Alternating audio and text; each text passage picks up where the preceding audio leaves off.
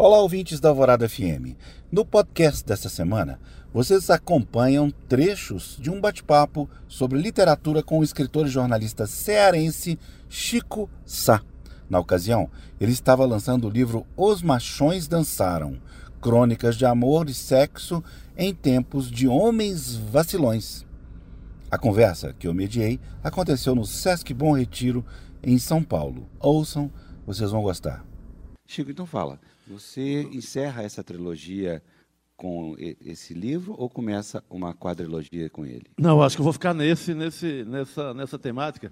É, essa brincadeira começou no, ainda no final dos anos 80, é, quando eu escrevi ainda, ainda no Recife, quando eu comecei a tratar desse, desse tema, o tema dos relacionamentos, o tema do, do lirismo amoroso, essa devoção é, sem medida às mulheres. É, essa tragicomédia também, que é, que é a vida de um. que é essa aventura de viver sob o mesmo teto, ou seja lá de que formato for. Então, é, é, eu comecei a escrever ainda, em, ainda no Recife sobre isso, mas sem pensar em livro, sem pensar nada. E se faz um retrospecto mínimo, é uma história que, que entra na, na, na minha vida no tempo que eu mal sabia o que era uma mulher. Eu tinha 16 anos, 15 para 16 anos, e tinha um vizinho em Juazeiro do Norte que fazia um programa chamado Temas de Amor, na rádio Vale do Cariri. Aqueles homens de rádio do interior, com aquela voz de viludo e tal. E ele sabia que eu escrevia, rabiscava alguma coisa, e ele me chamou, Gevan Siqueira, o nome dele, aqueles é, seresteiro, boêmio de interior, um grande homem do, do romantismo interiorano e me chamou para colaborar, para responder é, cartas de ouvintes, normalmente ouvintes muito desesperadas. É, os casos eram sempre um, um, um marido que tinha é, vindo para São Paulo com a promessa de que voltaria para os braços da amada. Aqui chegava em São Paulo, desaparecia, não tinha esse negócio de encontrá-lo pelo, pelos aplicativos, nem pelo WhatsApp. Você tinha no máximo um orelhão, nem telefone, as pessoas tinham nem telefone fixo. E, então era, era, eu escrevia uns textos, normalmente de, de, de consolação, né, de olha, o mundo ainda não se acabou, está perto, mas ainda não se acabou. E colocávamos sempre um Altemar Dutra, um Nelson Gonçalves, um Valdir Soriano, um, a, a, a, a, música, ou um Bienvenido Granda, que é um, um, um, cantor de bolero cubano que fazia muito sucesso no Brasil ali nos anos 70 e 80. Então, o começo da minha história com essa temática é nesse, nesse programa de rádio. Eu completamente inocente, e besta, porque o que, que diabo eu podia escrever sobre, sobre uma mulher se eu sequer tinha é, tido alguma ideia de relacionamento? O máximo que eu tinha ido era na zona com um tio que me levou lá para para resolver a, a, a, minha confusão mental. Então, não, não é, é, eu começo a escrever dessa inocência total, mas o que ajudava sempre foi o fato de eu ser um leitor. Então, como eu já lia muito Paulo Mendes Campos, os grandes cronistas, é, é, ali, principalmente aquela turma que, que militou, que escreveu no Rio de Janeiro, nos anos 50, 60, até, até 70, nos jornais, o, o Atlara Rezende, o Fernando Sabino, o Nelson Rodrigues e suas tragédias ou tragicomédias amorosas. Rubem Braga. Né? Rubem Braga. Então, o Carlinhos Oliveira. Então, esses caras acabavam me, me salvando eu não sabia nada, não era um expert no assunto, mas eu tinha a, a literatura, eu tinha essa, esse repertório de outros cronistas para me salvar na hora dessa, nessa primeira hora que eu escrevi sobre o tema. Como é que você se tornou leitor ali no Crato? É, eu, eu tenho muita sorte, tive um, um professor é, ainda na, num lugar chamado Sítio das Cobras, na zona rural de Santana do Cariri, não era nem em Juazeiro ainda, mas na, na região do Cariri. Um professor chamado Geraldo Bilé, é, e ele foi, ali nos primeiros anos, ele foi, além da, da, da, da grade disciplinar normal, da matemática, português e tal, do currículo, ele ia me alimentando ali, de, ele viu que tinha alguma, alguma que eu gostava de, de é, já das crônicas, de, de, da, da, leitura fora do, da, das lições de português, matemática, ciências, etc. E ele foi me alimentando ali. Um, sei lá, ele me dava muito livro de aventura, é, principalmente livro, de, livro de, do Jack London, é, desse, de, daquela, da, do, do, do, Monteiro Lobato. Aí depois ele me, me apresentou Graciliano Ramos e foi aí que. Mas aí já, já lá para os 11, é, 12.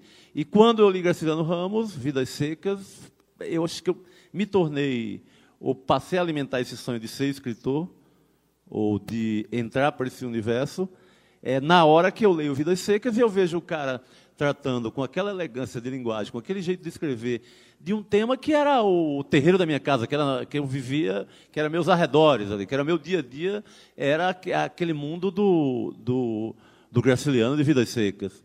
Então, nessa hora, quando junta uma temática é, muito conhecida e com a escrita do, do, do, velho Graciliano Ramos, eu acho que é aí que, que que eu desperto para valer para esse, esse universo. Você, você, desculpa, eu te interrompi. Vamos voltar a falar da, da trilogia? Sim, sim. Eu, eu, eu, começo com um livro chamado Modos de Macho, Modinhas de Fêmea. E, é, isso já na, falando de publicação sobre esse tema.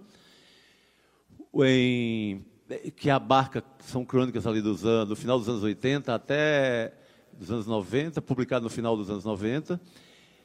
Uns dez anos depois eu publico o, o que tem um subtítulo que é Aventuras e Desventuras do Macho Perdido e da Fêmea que se acha.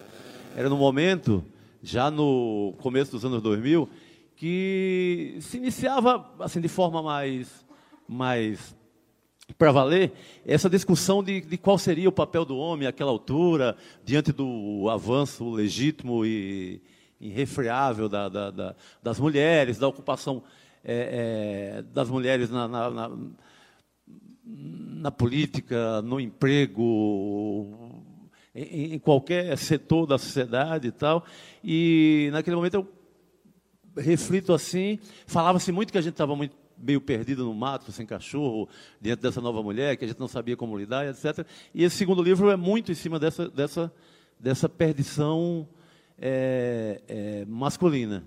E esse terceiro, os machões dançaram, que, que já vem nesse, nesse momento é, que eu acho que a gente continua um pouco, o, o, homem continua um pouco perdido ainda, mas já, já é um homem com equipado de uma certa sensibilidade, que que, que ainda é machista, sim, senhor, como o próprio autor, e, e, e é uma, isso é uma luta inglória e demorada para a gente se livrar desses negócios na nossa, no nosso consciente e no nosso inconsciente, mas já, é, já, já somos nós, os homens, é, enfrentando essa história, é, discutindo e sabendo que, ó, se continuar como, como os velhos, é, como o velho macho Jurubeba, que é o, que é o personagem que está nos três livros, que, que, que vem a ser o homem, aquele homem mais à moda antiga possível, assim, que é um homem muito inspirado, claro, muito do que do que eu, eu, eu fui ao longo da vida, mas também na, eu sempre tinha em mente um, um, é, uns tios meus lá, da, da, da, lá do sertão, assim, da, da a mentalidade deles e etc. E, e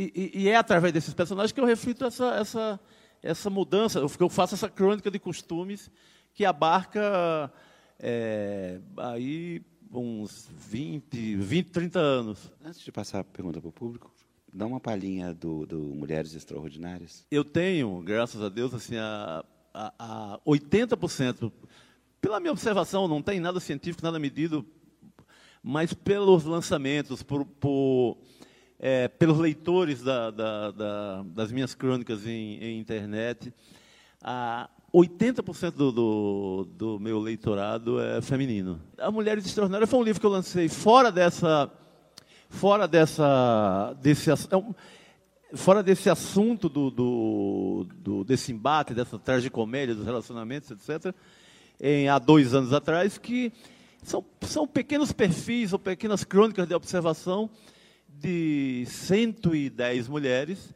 entre famosas, históricas e, e algumas anônimas.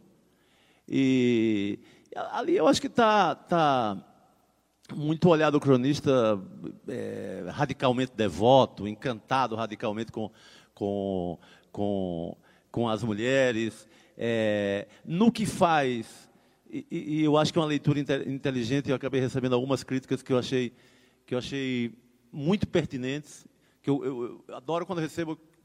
É, quando é aquele cara que entra na, na, nos comentários ou te, ou te escreve ou te, ou te ataca de, daquela forma que a gente está acostumado no, no, no, submundo aí da internet, aí é, é, é, é, chato. Mas quando vem uma crítica legal, assim, uma, que você nota que houve uma, uma dedicação, uma leitura, uma atenção de ler teu texto e tentar decifrar o que tem ali dentro, tanto em relação à, à linguagem como o que contém ali, então, em, em relação a esse, a esse, tipo de crônica que está no livro das Mulheres Extraordinárias, eu recebi uma, umas, críticas que eu acho, umas críticas que eu acho muito é, que tem que tem uma sensatez assim e, e, e, eu acho que uma uma que procedem muito que é umas mulheres que me mostraram que nessa devoção exagerada em alguns momentos ela pode também conter elas podem ser de alguma forma machistas no sentido de, de, de, de colocar a mulher num, num altar, num oratório, num, num, numa condição, às vezes, só de musa e fora do, da luta, do cotidiano, do, da condição terrena, do embate da, diário da mulher. E isso, em alguns momentos, também pode ser é, um pouco sacana nesse sentido, sabe? Pode ter um conteúdo machista nessa, nessa história. Mas é um tipo de leitura interessante, entendeu? Pode ser uma leitura que não é uma leitura literária, é, porque eu, eu, julgo mais que seja mais lirismo é, ou, ou, uma certa prosa poética, é, que já é da tradição da crônica brasileira. Eu julgo que possa ser mais isso, mas é, é interessante quando alguém te lê e mostra uma coisa desse tipo, mesmo sendo uma, uma, uma leitura mais sociológica ou antropológica. Porque, primeiro, que mostra um, um, esforço, uma dedicação, uma leitura muito atenta. Então, esse tipo de, de, de, conversa sobre ser machista ou não machista, eu gosto muito, quando vem com esse embasamento e quando a pessoa vem para conversar nesse sentido. Vamos abrir, gente? Tem alguma pergunta? Boa noite, como é que você chama? Boa noite, Rafael. É, Boa Chico, noite, Tudo bem. Eu sou professor da rede pública de História há 12 anos e dentro da literatura nacional, eu gosto muito, há, há muito tempo, do Jorge Amado. E sim, sim. com o tema machismo na escrita, sempre vem à mente o Jorge Amado. Sim, sim. De todos os livros dele, Perfeito, a maioria, a maioria das personagens femininas, ou quase todas, são tratadas com um certo um certo desrespeito, por assim dizer. Sim, sim. Mas ser mais eufêmico. E dentro né? do realismo total daquele Isso, tempo, dentro né? do realismo, é. Ah. E, e, ele dá nomes e apelidos para as partes das mulheres e dos homens. O último que eu li, o, a, a, Descoberta da América pelos Turcos, tem umas passagens engraçadíssimas, sim, sim. mas totalmente machistas, assim, no extremo. A capa, até a arte dele. E como você pensa que hoje em dia a gente pode falar de Jorge Amado dentro dessa luta das mulheres? Porque ele é necessário ser lido. E, mas elas, elas não vão ler. Quando a gente lê, a gente já lê ele com uma certa vergonha, com um certo medo e já fica apontando tudo. Como trabalhar um cara igual ele? Acho que é o autor mais lido brasileiro de todos os tempos. É, Ou mais traduzido. Sim, sim, o mais traduzido é. seguramente. É. Mas eu acho que Jorge Amado é um belíssimo exemplo de é uma, é uma eu acho que ele é um retrato da, da formação do machismo brasileiro. Eu acho que ali está é uma, tá uma bela lição. É, é. E eu nem acho que o Jorge Amado, lá, o marido da Zélia e tal, é, eu, eu, nem acho que o, o, machismo não é da cabeça do escritor, é, acho que são dos narradores deles, que são real, hiperrealistas daquela Bahia, da Bahia do Cacau, é, aquele erotismo de dominação total do, do, do, do homem sobre a mulher, ou, ou, do, até mesmo, sei lá, o seu Nassib lá na, em Gabriela, que é aquela coisa, a mulher ainda para cozinhar e etc., é, é, ou aquele erotismo brejeiro, tem, tem toda a carga. Eu acho que ali é, é um, é um belo exemplo para qualquer aluno de como é, de formação do machismo brasileiro. Com, como nasceu esse negócio nos nossos antepassados. Eu acho que isso é uma bela forma de mostrar, não para os alunos, para qualquer leitor, é, as raízes dessa história. E tentar comparar com, com, o que, com o que você falou, numa questão que às vezes a gente se sente um pouco envergonhado, né? De estar tá, de estar tá tratando aqueles personagens dizer, nossa senhora, como é que o cara podia. Alguém, algum homem podia. Era desse jeito. Mas acho que é uma bela lição de como, de, de, de como foi formado toda essa esse macho jurubeba nacional, sabe? Acho que ali está tá uma, uma grande história. Às vezes tem muita confusão do. Você confundiu o, o, Quando a gente escreve um livro, um romance, uma ficção, é, você não é, aquele narrador não é o autor, mesmo quando está em primeira pessoa, não, não é você ali que está vivendo. Talvez seja um retrato da época, uma crônica fiel do que acontecia na época. Talvez seja melhor você você deixar isso claro e registrado para a história, mesmo sendo na ficção, do que tentar enganar que nós não somos um país racista, que nós não somos um país machista, tentar esconder uma realidade que não dá para ser colocada debaixo do tapete. Né? Chico, aqui, Henrique Neto. Opa. Tudo bom? Tudo bom, querido. É, Chico, uma pergunta. Você é, foi menino de interior, passou um período em Recife e tal. Queria saber como é que foi para você esse impacto de você sair da, da tua vila, da tua cidadezinha lá, e chegar aqui no sul e ver é, é, como o modo, né? Você sempre fala dos modos de macho e tal. Como era o trato lá da, dos homens clássicos lá do interior para o pessoal aqui do sul, do sudeste, enfim. Como é que você viu essa essa mudança de comportamento dessa, desses tratamentos aí? Boa.